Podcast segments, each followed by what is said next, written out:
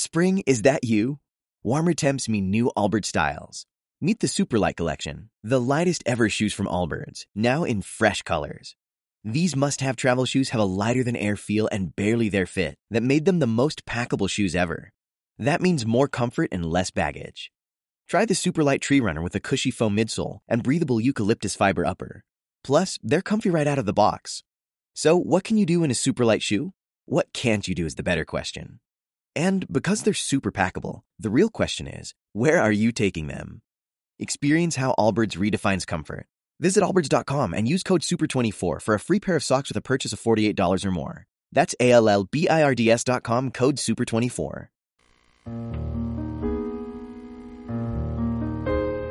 En Radio Campus Culturae, Tren de Medianoche. Don't go changing. Try to please me.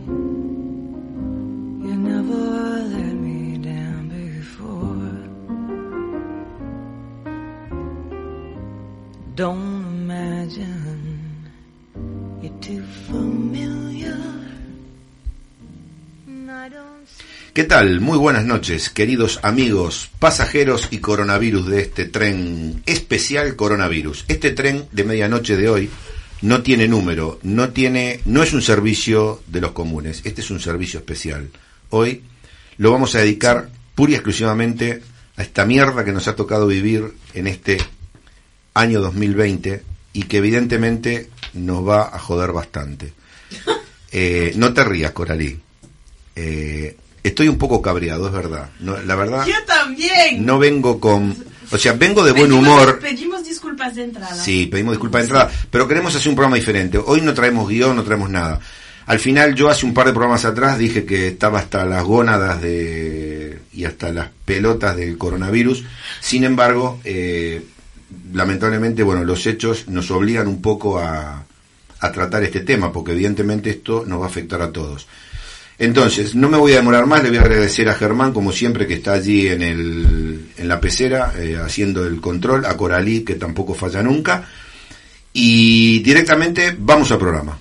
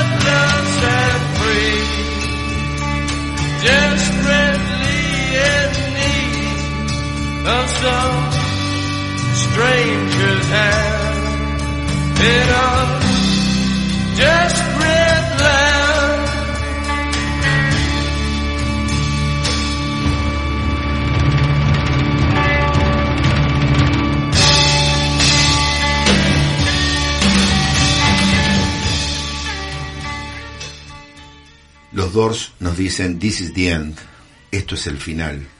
Yo no creo que sea el final, pero igual Se nos está acercando. En fin, que la Organización Mundial de la Salud declara el brote de coronavirus pandemia global. El director general de la organización asegura que está preocupado por los niveles alarmantes de propagación del virus y de la inacción. El coronavirus ya es oficialmente una pandemia, la organización lo declaró así este miércoles pasado durante una rueda de prensa en la que su director general recordó una y otra vez que este es un problema global y que todos los países van a tener que poner mucho de su parte para combatir el virus. Las palabras del eritreo Tedros Ghebreyesus, Ghebreyesus, sí, bascularon entre la esperanza, la pandemia puede ser controlada, y la severidad. El máximo responsable empezó su discurso dando un áspero toque de atención. Dijo, estamos muy preocupados por los alarmantes niveles de propagación y gravedad y por los altos niveles y alarmantes de inacción. Explicó que en las últimas dos semanas se han multiplicado por 13 los casos del COVID-19 fuera de China, que fue el epicentro del brote. Se han registrado más de 118.000 positivos en 114 países y las muertes ascienden ya a 4.291. Cuando lo dijo él, ya deben de ir sobre los 5.000 y pico, porque esto, la peña se va muriendo cada segundo, claro. Y fue muy claro con lo que va a suceder a partir de ahora. Dijo, en los próximos días y semanas esperamos que el número de casos de muertes y de países afectados aumente aún más. Los expertos interpretan la declaración de la Organización Mundial de la Salud más como un mensaje político que técnico, en el sentido de que el virus ya estaba extendido por muchos países y gran parte de la población mundial ya estaba potencialmente expuesta a él. Veamos la definición de pandemia. Nos fuimos a Wikipedia, ¿no? para no entrar demasiado en términos eh, médicos, digamos. Según Wikipedia, una pandemia es la afectación de una enfermedad infecciosa de los humanos a lo largo de un área geográficamente extensa. El vocablo procede del griego, como todos nuestros vocablos, evidentemente, que viene de pan, que significa todo, y de demos, que es pueblo, o sea que vendría a ser una expresión como reunión de todo el pueblo. A lo largo de la historia han habido muchas pandemias que en su día diezmaron a países y poblaciones enteras. La peste negra, por ejemplo, la peste bubónica del siglo XIV, liquidó a 20 millones de personas, la cuarta parte de la población total de Europa en su momento, y la mitad en las zonas urbanas más afectadas. La gripe española de 1918 y 1919, justo ahora hace 100 años, comenzó en Estados Unidos, en Kansas, y se trató de una grave y mortífera cepa de gripe que se expandió por el mundo. La enfermedad mató, dicen, a 25 millones de personas en el curso de seis meses. Algunos estiman el total de muertos en todo el mundo en más del doble de ese número. Tengamos en cuenta que en 1918-1919 las formas de contabilizar seguramente fallarían y evidentemente se podría achacar, a, se podría decir que es cierto de que tiene que haber habido muchos más muertos de los 25 millones. Estamos hablando de 25 millones, ¿no? Yo al principio decía que en esto llevamos una tasa de mortalidad que andamos cerca de los 5.000, ¿no? O sea, vamos, vamos, empecemos a establecer cifras, porque en esto las cifras son muy importantes. Marcelo, Dime. yo tengo un apunte. Apunta. Se estima que en la gripe española murió el 20% de los infectados. Bueno, muy bien. Y, y- y- y doy fe de lo que dice Germán, porque él es un estudioso de estas cosas, que lo hemos hablado incluso en algún otro programa cuando hemos hecho las efemérides. En fin, que de 17, eh, unos 17 millones de, en, en esa época, de esos 25, en teoría, o más, unos 17 millones murieron en la India, 500.000 en los Estados Unidos y 200.000 en Inglaterra. Milagrosamente, esa gripe se desvaneció en el término de un año y medio se la llamó H1N1, que creo que luego se volvió a repetir con otras mutaciones, que no sé si fue la gripe porcina o la gripe aviar o no sé qué historia. Bueno, ya en tiempos más modernos, recordemos la gripe asiática de 1957, la gripe rusa del año 77, el SIDA en los años 80, que mató también entre 20 y 25 millones lamentablemente la mayoría o gran parte en África. La gripe aviaria de 2003, esta es muy reciente, esto fue hace muy poco.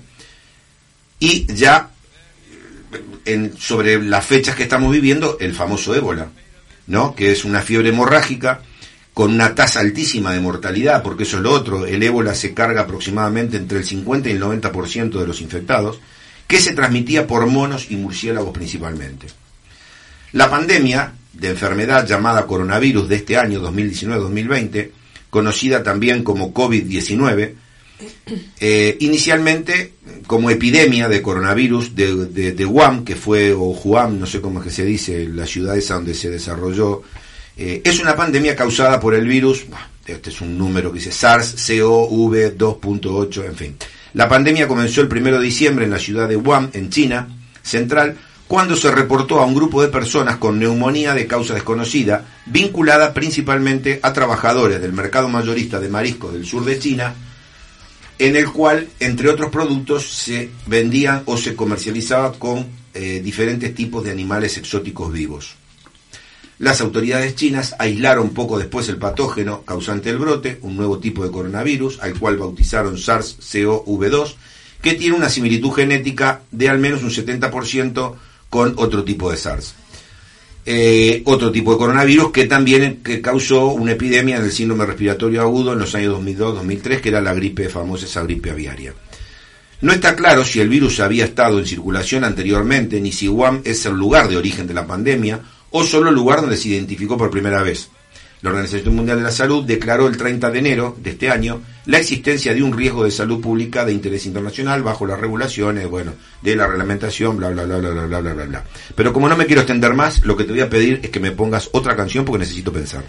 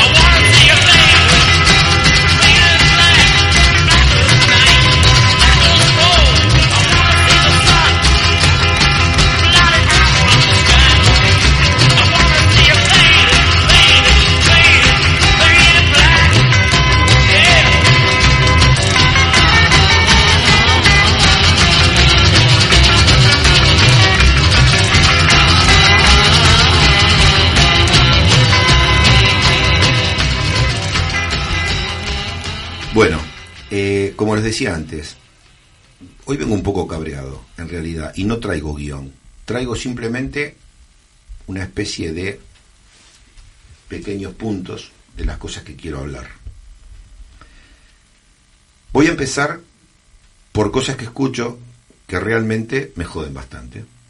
porque entiendo que son cosas que se dicen sin sentido, porque no hay forma de comprobarlo, y que tampoco entiendo cuál es el, el propósito de soltar este tipo de fake news o de bulos o como coño se le quiera llamar, que son las famosas teorías conspiranoicas. Esto lo escuché justamente hoy a la mañana. Cuidado, dice que este es un virus que han liberado para fomentar el desarrollo de la industria farmacéutica. Puede ser, ¿verdad? ¿Tú qué piensas, Cora? Puede ser. Dime sí o no. Uf. Uf, listo. Me has metido en el en la polémica. Voy a tener que pronunciarme sobre pero si yo considero Sí, breve. brevemente que eh, el coronavirus pueda ser eh, un virus inducido a propósito Sí. para eh, que ciertas farmacéuticas puedan desarrollar algún tipo de vacuna, medicación, etcétera, etcétera. Mm. Bueno, eh, no sería, desde luego, no sería la primera vez que eso ocurre, ¿no? O sea, sean, por ejemplo, hay, hay teorías, por, por ejemplo, sobre, efectivamente, hablabas del, del SIDA. Hay y la teorías. expansión- No hay comprobaciones. a ver, son difíciles, eh, son las comprobaciones son difíciles. en- sabemos también eh, las eh, los métodos de, de las grandes farmacéuticas, el poder que tienen las farmacéuticas, pero por ejemplo eh, hay hay eh, hay eh, investigaciones, desde luego, que se pueden encontrar sobre eh, la expansión del SIDA en en África. Vale. Entonces, bueno, que aquí de ahí a hacer una, una eh, traslación un, directa y decir lo que ha ocurrido en cierta situación pasada del pasado, eh, cierta situación del pasado es exactamente lo mismo ahora sin tener ningún tipo de efectivamente de prueba, eh, bueno, eh, no deja de ser una teoría. Vale, pero son teorías y eso es lo que me molesta. Me joden las teorías. No me gustan las teorías. me molestan, me molestan las teorías. No me gusta que se teorice sobre algo con lo cual no se tiene comprobación. O sea, si a mí venís y me decís que el, la- hay una empresa farmacéutica que va a un arroyo o un río y tiran el agua, el virus para que la gente se infecte, para después venderle una, una mercancía o algo, sí, pero tráeme las pruebas. Bueno. no me vengas con historias, con teorías de que la Tierra es plana porque no, porque la Tierra no es redonda. No, no, no, no.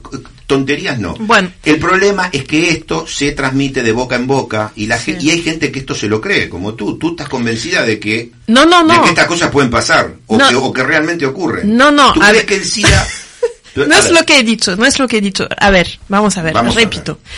Eh, yo creo que eh, podemos plantear que exista la posibilidad. teorías, Vale, es de- decir, demostrémoslo y después lo efectivamente, pero quiero decir, a ver, no, no, no, no podemos tampoco, o sea, creo que si a alguien se le ocurre esa idea, oye, pues investiguémoslo, porque puede ser que tengas razón, también puede ser que no tengas razón. Quiero decir, el hecho de plantear una teoría está bien siempre y cuando se siga diciendo que lo que se está diciendo Vale. es una teoría. Perfecto. Yo personalmente, Mm. eh, eh, repito, es una teoría. Yo me niego a creer que alguien o algún efecto o algo de esto, me niego a creer hasta que me demuestren lo contrario. El día que me demuestren lo contrario, soy el primero que pido perdón y digo, chapó. Pero hasta ese momento no lo compro. Que alguien pueda crear algo semejante cuando no se puede poner a salvo. Es decir, si estamos soltando un virus que nos va a matar a todos, joder, tío, también puede morir el tipo que lo suelta. A ver, yo creo que... Si no, estamos ante un personaje de una película de Hollywood, de esta de, de- de- ¿no? De- de- del hombre malo que está ahí en una cueva y que desarrolla algo para cargarse a la humanidad. A ver, eh, yo creo que en este caso, eh, vamos a ver, no hablamos de una enfermedad, eh, de una, bueno, sí, de un enfermo, de un virus eh, sintético. Hablamos de un, Una mutación. una- hablamos de un, de un virus que existe, Que existe. en la naturaleza. Claro, por lo tanto, eh, no, no es algo que las farmacéuticas hayan creado para enfermar a, A eh, ver, a este una es serie un de virus, este Ahora, es un virus de una gripe, es una cepa diferente, es una mutación o algo. Lo que sería interesante sería saber por qué ocurren estas cosas o por qué puede haber este tipo de mutación en la naturaleza. Sabemos que eh, eh, la naturaleza está plagada de, de virus y de cosas contra las cuales el cuerpo humano crea un montón de anticuerpos y, y- y- y- resiste, porque en definitiva el ser humano parece frágil, pero la salud realmente no es frágil, porque si fuéramos un seres frágiles no, no viviríamos ni 10 segundos en la Tierra con todas las cosas que hay, ¿correcto? Pero bueno, independientemente de eso... Puedo, puedo Sí, hacer sí. un inciso de todas Sí, formas porque incisa, incisa. eh, independientemente del hecho de que eh, uno pueda eh, considerar que es una teoría, que no es una teoría sino que es una certeza o que es eh, una mentira simplemente, eh, creo que plantea una pregunta, plantea una cuestión que sí es una cuestión que nos ah, importa, creo, a todos independientemente de, de- de si es verdad o no es verdad, que es em, el poder de las farmacéuticas No, no, y no, todo- tengo ninguna duda. y el y el dinero eh, que eh, que mm, sacan el provecho que sacan eh, muchas farmacéuticas de una situación eh, No tengo, desastrosa no ¿no? tengo ninguna duda. Que Eso lo hemos visto, por ejemplo, no hace tanto, hace pocos años, ¿no? Eh, hablabas de la gripe aviar, eh, Sí. bueno, pues hablamos, Bueno, porque la, la gripe es una enfermedad que, la, de- de- que ocurre todos los años, en épocas invernales, en los dos hemisferios de la Tierra, cuando es invierno en el norte, cuando es invierno en el sur, hay contagios de gripe, hay una gripe común, que es la gripe que, que- tiene todo el mundo, y después aparecen esas gripes que son eh, circunstanciales o que aparecen en determinados momentos, que pueden ser más letales para determinados grupos eh, Mm. de la población o menos letales, en fin. pero, pero, pero, bueno, yo a lo que voy, eh, Tú lo que quieres decir, en definitiva, lo es puedo que- decir yo, Sí, que es eh, Dilo. que, que las eh, que plantean la, la cuestión, eh, repito, del poder de las farmacéuticas, Sí. del monopolio de los medicamentos, de la pérdida también por parte de las poblaciones de la medicación tradicional, Mm. es decir, el desconocimiento y la ignorancia que tenemos en general las poblaciones por todo lo que era eh, de alguna manera una vía de libertad para cada uno, que era conocer los remedios que ya nos proporciona la, la propia naturaleza, Bueno. sin tener obligatoriamente que pasar por la medicación por la medicación ver, y la medicina industrial eh, que está en manos, repito, de grandes monopolios Vale. farmacéuticos. Pero ese tema, eso, eso es un tema para otro, para otro programa. No, pero yo creo no, que no, no, tiene que ver. No, tiene que ver, sí tiene que ver, pero a ver, a mí esto de que las farmacéuticas vienen a ocupar un lugar que antes ocupaba la naturaleza con sus medicinas y sus yuyos y sus cosas raras, no, tampoco lo compro. ¿Por qué? Porque cuando la gente se curaba solamente con la naturaleza, tenía un promedio de vida de 30 a 35 años. Y ahora con la farmacéutica la gente vive No, 100 no, años. no, no, no, no, Entonces, no me malinterpretes, no. Marcelo. No. estoy diciendo ni una cosa ni la otra. No. Quiero decir que creo que las dos cosas deberían coexistir. Vale. Es decir, el hecho de que la salud de uno o de una está únicamente, dependa únicamente de, eh, de, de la medicina industrial, me parece que sí resta Bueno, de lo que es nuestra libertad. vamos a hablar de ese tema. El otro, el otro tema que también, bueno, las teorías conspiranoicas ya quedó claro que no las compro ni que me den dos por una. Bien. El otro tema que me preocupa, y eso también me preocupa, es esta especie de efecto llamada que se produce a nivel pánico, ¿no? O sea, ¿por qué correr compulsivamente a adquirir productos que lo único que va, se va a lograr con esto es, por un lado, que escaseen, evidentemente, porque hay una gimnasia y hay un- una, velocidad de producción y, rep- y- y reposición que a lo mejor puede verse superada, con lo cual, si estamos comprando más de lo que se puede reponer, evidentemente va a haber una escasez, y cuando haya escasez va a subir el precio. ¿Por qué? Porque siempre va a haber algún listillo que va a decir, joder, estamos vendiendo mucho papel higiénico. Pues entonces yo el papel higiénico lo voy a dejar tres meses en un galpón, porque como total no caduca, el papel higiénico va a estar ahí, que tengo que preocuparme que no se me moje. Lo dejo ahí, dentro de tres meses, cuando nadie tenga para limpiarse sus partes, salgo yo con mi papel higiénico y en lugar de venderlo a un euro el rollo, lo voy a vender a dos. ¿Correcto? Entonces, pero ¿quiénes son los que proponen esto? Tú, yo, él y aquel los que vamos como ovejas, como ovejas de manada, ¿eh? a los supermercados y vemos a una persona que se carga 10 botellas de aceite y nosotros vamos con el carrito atrás y nos cargamos 20, por las dudas. Que esa persona venga mañana y se lleve 10 más. Sí, yo creo que, a ver, a lo que apuntas plantea de nuevo, intento, in- intento aportar eh, otras perspectivas Sí. sobre lo que traes. Eh, plantea efectivamente, pues, eh, esa cuestión de, de, de la falta, o sea, de la, de la posible carencia de víveres en un momento dado y del aumento de precios. Y yo creo que plantea otra cuestión que es la cuestión de la solidaridad. Es decir, el hecho de, de que uno de repente vaya a un supermercado para hacerse con todo, significa que no está pensando en los demás. Bueno, eso, eso, pero eso es de cajón. Pero además, además, yo lo, a lo que voy es, eh, si estuviéramos hablando de una situación donde la propia situación puede generar una escasez de productos, yo hasta vería con cierta liviandad que una persona pudiera tener ese comportamiento. ¿Correcto? Pero estamos frente a una situación de histeria. de histeria, de histeria colectiva, de paranoia, de pánico, de llamarle como quieras. Estamos frente a una situación de un virus que en China, por ejemplo, con donde está la tercera parte de la población mundial, lo han controlado en 90 días, porque ya ha comenzado a remitir, o por lo menos ya no tienen tantos contagios, o sea, es como que la, la- la curva ha comenzado a descender o por lo menos se ha estabilizado. Con lo cual, ¿qué podemos pensar? Que esto pueda durar, evidentemente, si dura 30, si dura 3 o 4 o 5 meses, evidentemente es mucho tiempo para una problemática de este tipo.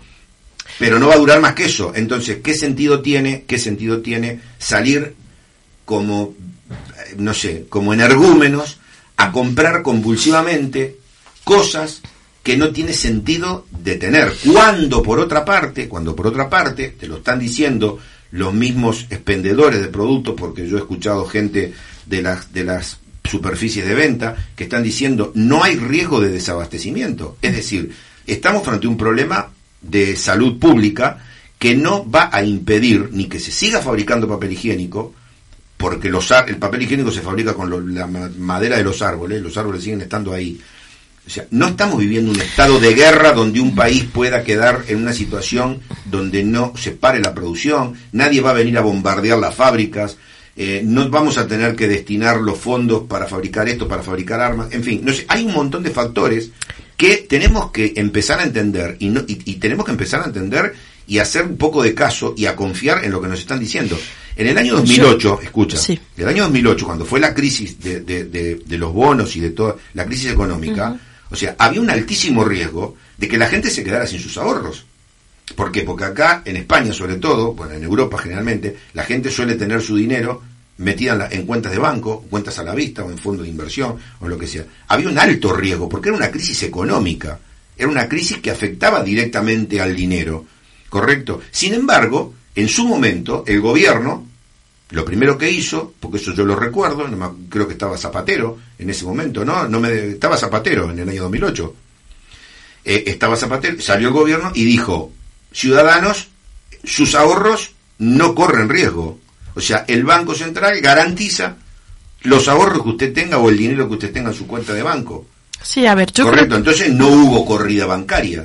Yo creo que a lo que apuntas, eh, Marcelo, con la cuestión de la histeria social, eh, tiene que ver con el hecho de simplemente eh, mantener una perspectiva eh, razonable sobre la realidad. Eso pasa, obviamente, por un conocimiento real de, de- de la situación y por tomarse las cosas con calma. Efectivamente, porque... La- es decir, mantener la calma, porque Exacto. la histeria precisamente es lo contrario Bueno. de, man- de mantener la calma. Es eh, un momento. Eh, desde luego, eh, estás hablando, estás, eh, te estás refiriendo a eh, el discurso, la comunicación que se hizo desde eh, los representantes políticos. Yo creo que en este momento, obviamente, podríamos hablar de la falta de calma y de la histeria que se propaga desde los propios medios de comunicación, desde los discursos políticos que no hacen más que alimentar esa histeria que en parte puede entenderse, es decir, se puede entender que una madre de familia, imaginémonos, yo me imagino, ¿no? A la que se dice que hay un riesgo de cuarentena, es decir, que, que van a tener que eh, quedarse encerrados, que no tengan... un- aquí, aquí estamos en Galicia y la gente tiene que comer, tiene de comer, No, puede ir... tendrá que comer en todas partes del mundo. No, pero me refiero, tú igual estás, quiero decir, aquí pues aún la gente tiene huertas, eh, tienen animales, etcétera. Pero bueno, imaginémonos a alguien que vive en una ciudad. Eh, Entonces yo puedo llegar a entender en un momento dado, no la histeria, pero sí desde luego la preocupación de eh, una familia que se pueda verse un momento dado en una cuarentena y dice, bueno, eh, voy a hacer la compra, no vaya a ser que me, que, eh, que pase un momento así un poco dif- de dificultad. Ahora, lo que es la preocupación razonable a la histeria que es Claro, pero- social, creo que hay un, un Sí, margen pero la- grandísimo. La, preocupación, la preocupación razonable, juntame- justamente, a ver, hay estudios hechos de, de cómo se comporta el ser humano en determinadas situaciones. O sea, justamente yo hoy hablaba eh, por la mañana con, con, un- con una amiga de este tema y ella me decía eh, que lo había visto incluso en, en, en unas eh, de estos en YouTube, en unos vídeos de YouTube, donde han puesto, por ejemplo, cámaras ocultas en lugares donde hay una concentración de gente muy grande, por ejemplo, y toda la gente, por ejemplo, a lo mejor está sentada, porque están en una, en una cita médica o en un lugar donde están todos sentados, 20, 30 personas, y suena una alarma. Entonces, lo, lo han hecho con cámaras ocultas. Entonces, al momento que suena la alarma, la gente lo primero que hace es todo el mundo se para. O sea, es como que hay una reacción que está estudiado ese tipo de Sí, cosas. reacción al peligro. Eh, Reacción al peligro, correcto. Yo lo he visto eh, alguna vez, por ejemplo, también en un avión. Eh, que a lo mejor la gente está todo el mundo ahí durmiendo y de repente el avión entra a una zona de turbulencias y automáticamente se genera un rum rum, ¿no? Una O sea, tensión. Una tensión y ya hay gente que se empieza a parar y tienen que venir las azafatas a decirle, tiene que quedarse sentado porque hay que ponerse el cinturón. No, pero es que no sé qué. Correcto. Ahora, yo a lo que voy es a lo siguiente. Si tuviéramos que estar, como dices tú, una cuarentena, que serían 40 días, por eso se llama cuarentena, si no se llamaría treintena, si fueran 30, tuviéramos que estar 40 días encerrados en nuestras casas, eso tampoco sería un problema de abastecimiento, porque el abastecimiento seguiría estando asegurado. No, no, por eso digo, quiero decir, puedo entender la preocupación, es decir, de prepararse, preocupación razonable en el sentido de prepararse a una situación peculiar, es decir, prepararse a una situación que no es lo común, que no es nuestra vida cotidiana, que no es eh, la organización diaria normal que llevamos siempre. Eso es una cosa, prepararse y otra cosa es la histeria. La historia ya sale de lo que es la preocupación razonable por un cambio eh, temporal de eh, un ritmo de vida. Y luego, eh, poneme un poco de música, así respiro un poco. Dame ahí una canción, la, la- la- la que tengas.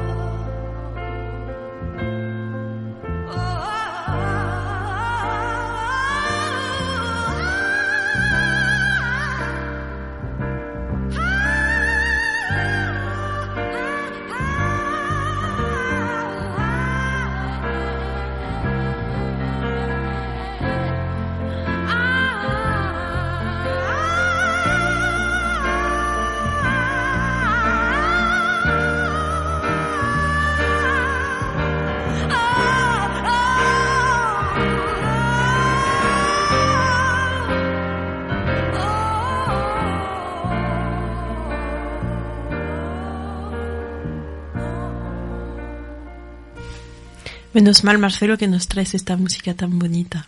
A ver, sí, es una música, la pensé bien hoy, ¿eh? lo que quería traer, porque quería que la música estuviera un poco acorde con, con el mal rollo este que traigo, coño. Para terminar, antes de dar paso a Coralí, que también trae un poco del tema, pero vinculado a otras cosas, eh, hay algo que también me preocupa, y que aquí algo, un poco de culpa también tiene, tiene el Estado, ¿no? Las autoridades están como tímidamente recién empezando a hablar de cuál es el verdadero problema de esto que nos está pasando, que va a ser el agujero económico que va a quedar. Es decir, le están metiendo a la gente el miedo al coronavirus, les están diciendo a la gente tenga cuidado, no se contagie porque se puede morir, tenga cuidado, no vaya a contagiar a su abuelo o a su madre porque es un factor de riesgo y se puede morir, pero lo que no le están diciendo es que dentro de cinco o seis meses va a haber mucha gente que no va a poder pagar ni siquiera la factura de los servicios.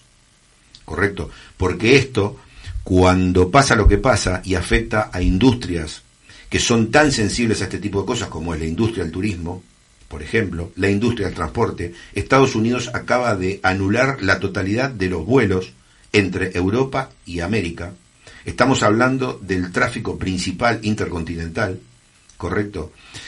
Eh, estamos hablando de cifras de muchos ceros en euros o en dólares. Estamos hablando de cifras de muchos ceros en puestos de trabajo, porque evidentemente una compañía aérea que tiene programados mil vuelos por día y que tenga que seguir haciendo 100 y que tenga que cancelar 800 o 700, evidentemente a esa gente no le puede seguir pagando el sueldo, porque ya no es que no quiera, es que no lo pueden seguir pagando, ¿eh? porque ninguna empresa económicamente se puede hacer cargo de los salarios de toda la gente a manera vitalicia, correcto, porque eso no es lo que vivimos. Nos puede gustar el capitalismo o no nos puede gustar, eso lo podemos discutir. ¿Somos capitalistas o no somos capitalistas interiormente? Pero vivimos en un puto capitalismo y las leyes del capitalismo son las que están. Entonces, la empresa privada nadie puede tener. Un hotel no puede estar abierto para alojar a cinco pasajeros y el hotel tiene 300 habitaciones. Y mantener a todo su personal como si el hotel estuviera lleno. Eso está claro, eso no lo haría nadie. Entonces, esa gente se va a ir a la calle. Esa gente va a ir al paro. En el paro le van a dar un subsidio, evidentemente, lo del Banco de Europa, girará dinero, fabricará lo que sea, pero no le van a dar lo que necesita para vivir, porque esa gente tiene unos gastos fijos que no los va a dar el, el, paro o, los subsidios o las ayudas económicas que les puede haber. Entonces, no le estamos diciendo a la gente, señor, el problema no es que usted se muera, porque si usted se muere del coronavirus, se murió y se le terminó el problema. El problema es que usted se quede vivo después del coronavirus. Ahí está el problema. Esto me hace acordar a cuando se hablaba del suicidio, ¿no?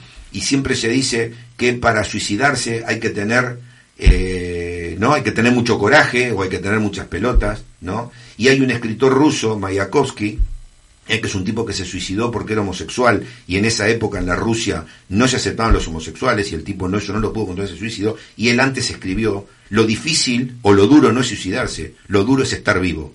Y en este caso pasa exactamente lo mismo. Usted se muere de coronavirus, se murió y punto. Se murió el abuelo, se iba a morir antes o después. ¿Eh? Se murió uno joven que todavía podía vivir, lo lamentamos. Se muere mucha gente en accidente de tránsito, de cáncer, de infarto, de, no sé, en una operación, en un quirófano, la gente se va a seguir muriendo porque esto es ley de vida.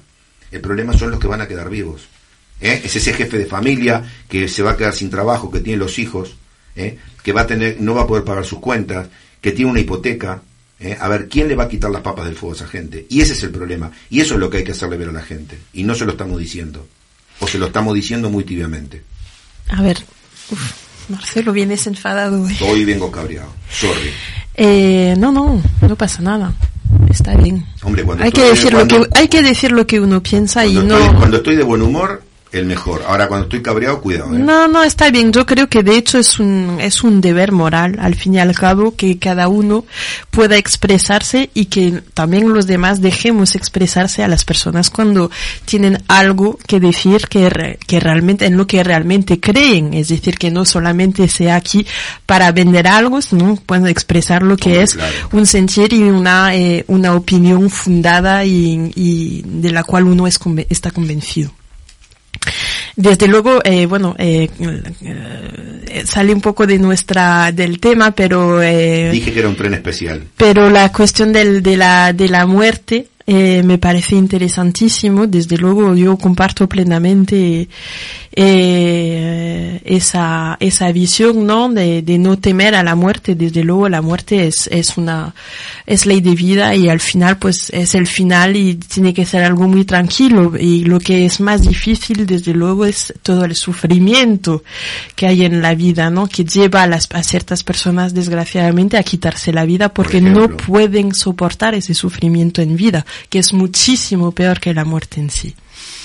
Eh, bueno, yo vengo eh, pues a, a- con un pequeño artículo que, que va totalmente en contra, casi diría, de lo que acabas de decir. Eh, bueno, vengo a hablar porque tú has terminado sobre la nota desde tu punto de vista No, no, yo he dicho lo que yo quería decir. Sí, sí, de- lo que me parece a mí. Ah, Después, desde tu punto de vista eh, más eh, negativo de, de, de, de esa situación de coronavirus, Mm. que es eh, el agujero, hablas de- del agujero económico. Yo personalmente trabajo, cuando no estoy aquí en la radio, eh, que hacemos aquí, ¿no? Siempre decimos así, aquí nos gastamos un poco la piel, porque yo personalmente trabajo nueve horas antes de venir y normalmente me salto la comida todos los jueves para venir aquí al programa porque trabajo en una fábrica y trabajamos en comercio internacional y te puedo asegurar que ya estamos viendo eh, efectivamente eh, bajas de de pedidos Claro. eh, de varios varios ceros ¿eh? hablamos cancelaciones de transporte, etcétera, etcétera. O sea que, en fin, Sí, sí, no, que pérdidas económicas está claro que, que las va a haber, ya las estamos viendo ahora. Cancelaciones de eventos, bueno, una serie de cosas, ¿no? Eh, y eso efectivamente es, es tremendamente duro, pero es tremendamente lógico que eso ocurra. No, no, claro. Y entonces no puede, yo creo que no podemos eh, no, no eh, impedirnos ver eso. Tenemos que, tenemos que pensar que eh, eso va a ocurrir. Sé que siempre que vaya a haber una crisis y que las crisis van a ser en un mundo globalizado, eh, las crisis van a ser globales y las consecuencias van a ser globales y drásticas. Y no podemos no preocuparnos razonablemente, repito, de ese riesgo que existe en el mundo en el que vivimos. Bueno, traigo un pequeño artículo que se encabezó así, el coronavirus causa efectos positivos en el medio ambiente de China. China se encuentra en la lucha para contrarrestar el virus más grave que afecta a su población. Mientras eso ocurre, paradójicamente, el medio ambiente resulta beneficiado. Las consecuencias inesperadas de la neumonía de Wuhan son favorables para contener la contaminación. Claro. Cientos de trabajadores realizan sus jornadas laborales desde casa debido al cierre de fábricas y comercios en China, lo que deriva en un aire más limpio y en una reducción de las emisiones de gases de efecto invernadero.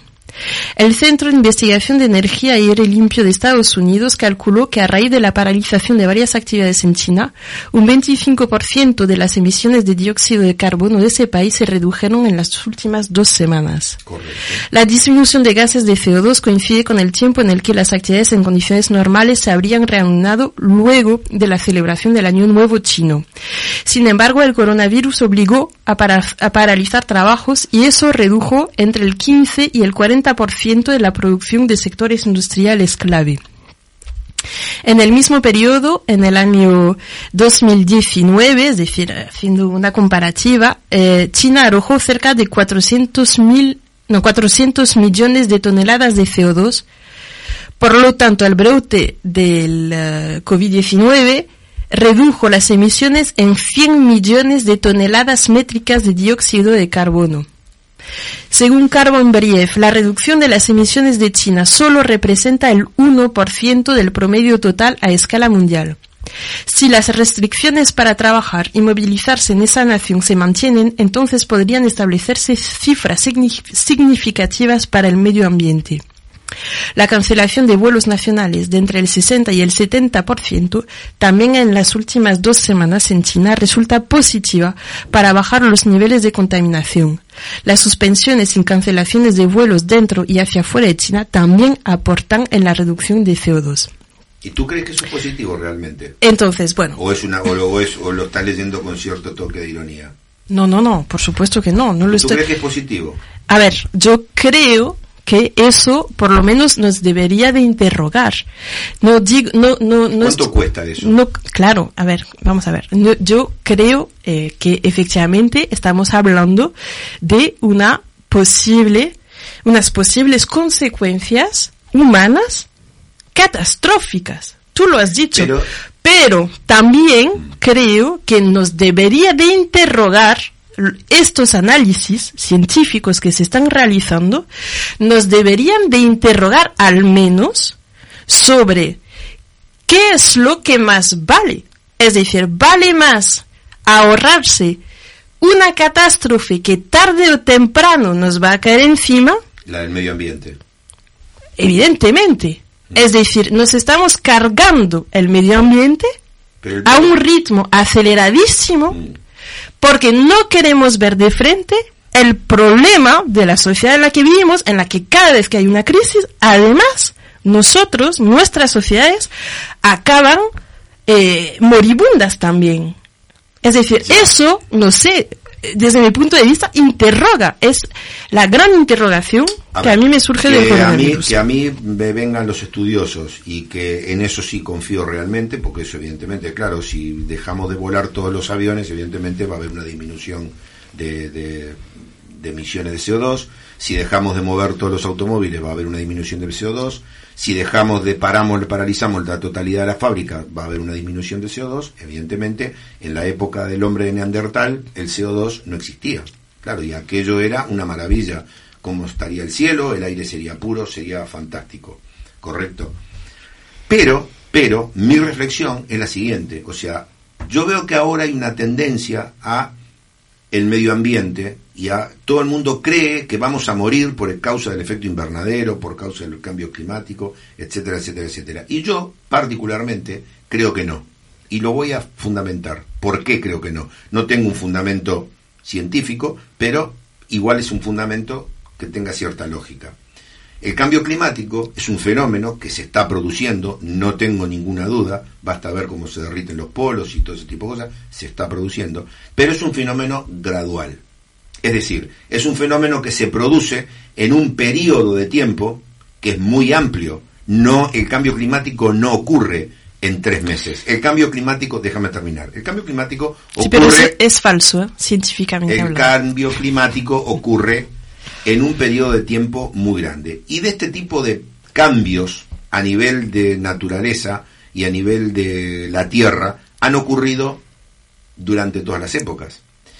Y la naturaleza viva, digamos, llámese las plantas o llámese el reino animal o llámese el reino humano, por llamarlo de alguna manera, tienen un poder de adaptación. Vivo, quieres decir. vivo, claro, la naturaleza viva, por supuesto, las plantas, animales y seres humanos, correcto, tienen un poder de adaptación, correcto, que hace que se vayan estableciendo ciertas modificaciones para que para que la naturaleza pueda continuar estando. Entonces, tú me puedes decir, sí, porque por determinadas causas del cambio climático se han perdido, esto lo vemos todos los días, se han extinguido X cantidades de especies animales. Perfecto, yo soy de los que pienso esa extinción de esas especies animales o esa extinción de ciertas especies vegetales, digamos, en qué afectan o en qué disminuyen la calidad de vida o la forma de vida del, del, del planeta.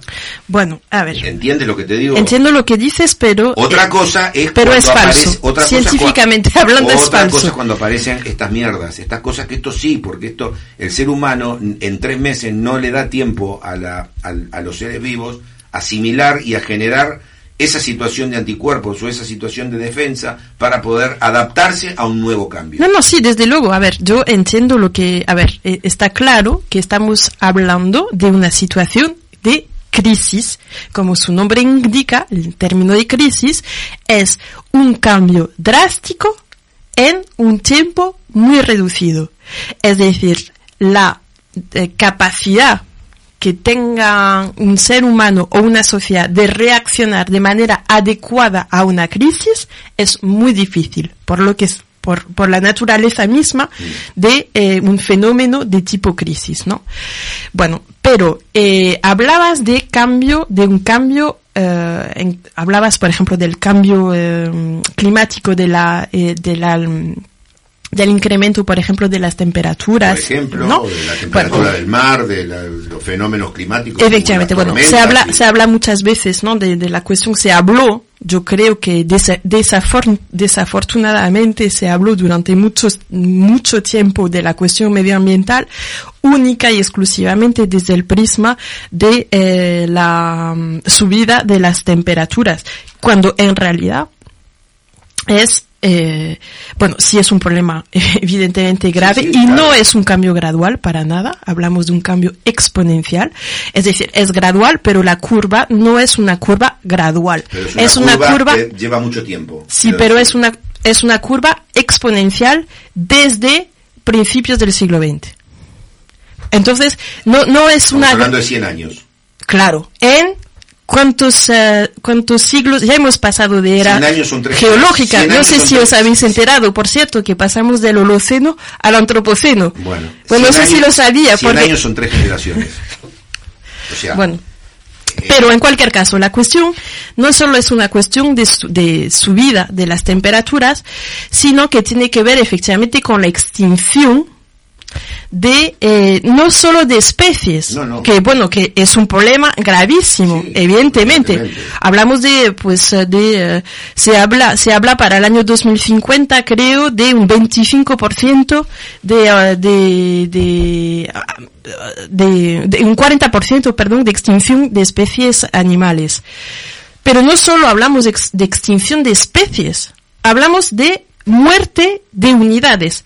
Es decir, aunque no se extingan las hormigas, porque hay millones y millones y millones y millones de hormigas, la cantidad de hormigas, es decir, la especie en sí no se extingue, pero la cantidad de hormigas es muchísimo, muchísimo, muchísimo menor. Y eso pasa en casi todas las especies animales. Es decir, aunque no se extingan, el número de animales, de insectos de plantas De lo que sea. decrece no por cosas naturales, es decir, decrece eh, directamente por eh, el en consecuencia Totalmente de la actividad humana. Pero ahora, ahora tenemos... eh, Eso, cuando vivimos, perdona, Mm. Yo creo que podemos pensar en la economía, podemos pensar en la sociedad humana. También podemos pensar que no somos, estamos solos en la Tierra. Y que eso, es decir, matar a todos esos animales y todos es- esos insectos, aunque no supusiese una crisis eh, del medio ambiente, por lo menos nos debería de interrogar sobre eh, esa matanza natural. Es decir, Vale, vale. realmente hace falta que lleguemos a ese punto de crisis para pensar el impacto humano de las actividades humanas sobre la Tierra. Sí, pero yo estoy totalmente de acuerdo en eso. Yo lo que te pregunto es, cuando vos decías la- los beneficios de- del, del coronavirus, de que han bajado en 100, 100 millones o 100 mil millones de toneladas las emisiones de CO2, yo te pregunté, te dije, está muy bien, eh, es muy, muy romántico lo que me acabas de decir. No, ah, no, romántico no creo Sí, que sí sea. suena, suena romántico. Romántico no en el sentido de romántico, cursi, amoroso, no. Suena romántico, suena, uh, qué belleza. No, Lo no, no, no es decir, belleza, es decir, simplemente maravilla. son datos para pensar. Vale. Son datos para pensar. Pero yo te pregunto, ¿cuánto cuesta eso? No, ya. ¿cuánto cuesta pero es lo que te digo, es decir, podemos tú pensar. decir, tú le puedes decir a una persona que se que mañana se va a quedar sin su trabajo de, de, de, piloto aéreo porque decidimos que no vuelen más los aviones porque emiten CO2. No, tú Marcelo. le vas a decir, señor, usted ahora no puede vivir y se va a cagar de hambre, pero cuidado, ahora tiene el aire más limpio. No, ¿eh? Marcelo, lo que pasa es que yo creo que podríamos darnos el gusto. Los unos y los otros de pensar y de reflexionar sobre la realidad no solo en términos económicos.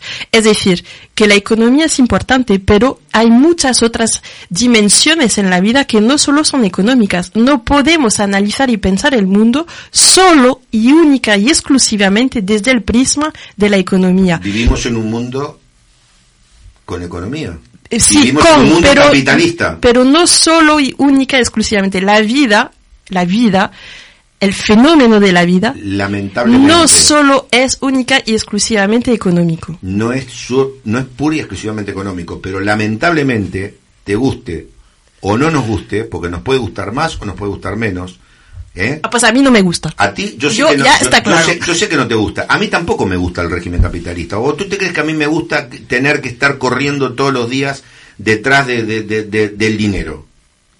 Ahora, lo que yo hago es decir, joder, es lo que tengo y vivo en este mundo y es, y, y- y es como me tengo que adaptar para vivir de esto. Si yo voy a la A selva costa, me tengo a que costa adaptar. del resto. A costa O del sea, resto, eso no. es como ir al súper. No, eso es como no, ir, no, ir al súper como un es histérico así, y acapararse lo, que se, lo que se puede. No, eso no es total, no, eh, ahí te equivocás, eso no es así. O sea, yo lo que pienso es que si yo estoy obligado a vivir en un ambiente determinado, yo tengo que adaptarme al ambiente. Yo no puedo pretender que el ambiente se adapte a mí. No, pero po- po- no digo que, que, que, Que me gustaría que ser así. Digo simplemente que deberíamos Deberíamos. tener la mente más abierta para intentar ver la situación en su globalidad No, si y no veo, solo desde un solo prisma. Bueno, es lo único que digo. sistema, que digo que después uno eh, hace lo que puede. Bueno. Cada uno hace lo que puede. Es lo que te digo. Yo estoy en contra. Pero joder, de lunes a viernes te aseguro que que yo también voy a trabajar porque necesito trabajar para comer. Yo me adapto al a- a ese mundo en el que vivimos, pero digo, aunque nos adaptemos y no nos queda otra, por lo menos podríamos darnos el gusto de liberar un poco nuestro espíritu crítico, Sí, nuestro poder de reflexión decía- para pensar el mundo más en su globalidad. Y creo que este tipo de noticias creo que nos aporta un punto de otra perspectiva sobre sí, lo que estamos viviendo para no caer en la histeria. Sin lugar a duda. Evidentemente, si, o- si mañana en lugar del coronavirus viniera una peste que se llevara en, en- en tres meses la mitad de la población del mundo, evidentemente tendría un punto positivo. ¿Por qué? Porque quedaría la mitad de la gente y esa gente podría vivir de mejor manera porque no habría tanta superpoblación. Pero por supuesto, siempre va a haber un punto positivo ante un fenómeno de esta naturaleza. ¿Entendés lo que te digo? No, pero bueno, yo lo traía de manera positiva No, porque no, así es no. como lo presentan. Yo simplemente lo que eh, lo aportaba en el sentido de intentar ver de ma- o sea, las cosas con un poco más de calma Vale, de la situación que ocurre y ver realmente qué es lo que está ocurriendo. Este- Hay cosas, es, no solo está ocurriendo lo que nosotros creemos y vemos aquí abajo de casa. Sí, sí, ocurren más cosas. a ver, a mí lo que me gusta de este artículo es que evidentemente esto sirve para, digamos, para demostrar que evidentemente eh, el proceso industrial es un gran emisor de CO2 y que evidentemente eh, si cargamos la atmósfera de CO2 las condiciones de vida obviamente van a cambiar. Va a haber cambio climático, va a haber derretimiento de los polos, va a subir la temperatura, va a haber un montón de cosas. Eso no tengo no ninguna va- duda. Bueno, quiero decir, pero hay gente que niega eso. Entonces, esto lo que sirve es para admitir. Yo admito eso, yo no lo niego. Yo no lo niego, yo simplemente digo que es lo que hay. Y si es lo que hay, entonces, si no estamos de acuerdo con esto, primero cambiamos el sistema y luego veamos qué es lo que vamos a hacer. Porque acá estamos todos muy acostumbrados a querer poner eh, el bicho después del carro. Y esto es al revés. Primero tenemos que tener el bicho y después vamos a poner el carro. Y entonces, si no queremos, y esto pasa en la política todos los días, o sea, si estamos desconformes con unas leyes, Lo que no podemos es salir a saltarnos las leyes. Cambiemos las leyes y pongamos otras que sean las que queremos. Y esto es exactamente lo mismo. Yo estoy de acuerdo que si la industria es la gran generadora del CO2 y es la causante del cambio climático que se va a producir en un periodo de 100 o 200 años. Sí. ¿Cuál es la solución? O de 30. No creo que sea tanto. Eh, ya nos pusiste la música de fondo, ¿verdad? Eso quiere decir que ya nos quedamos sin tiempo. Yo flipo como se nos pasó este programa. Eh, No volvemos sé, a la... no sé si lo pasaron también nuestros oyentes. Yo me lo pasé genial porque yo me voy súper liviano hoy. Y porque dije lo que tenía que decir y lo que me pareció. Enhorabuena, Marcelo. Y tú también. Y, pero la semana que viene ya nos veremos a ver si podemos retomar el hilo de nuestro programa como lo hacemos comúnmente. Y si no, vendremos y seguiremos acá dando guerra. Hasta la semana próxima. Chao.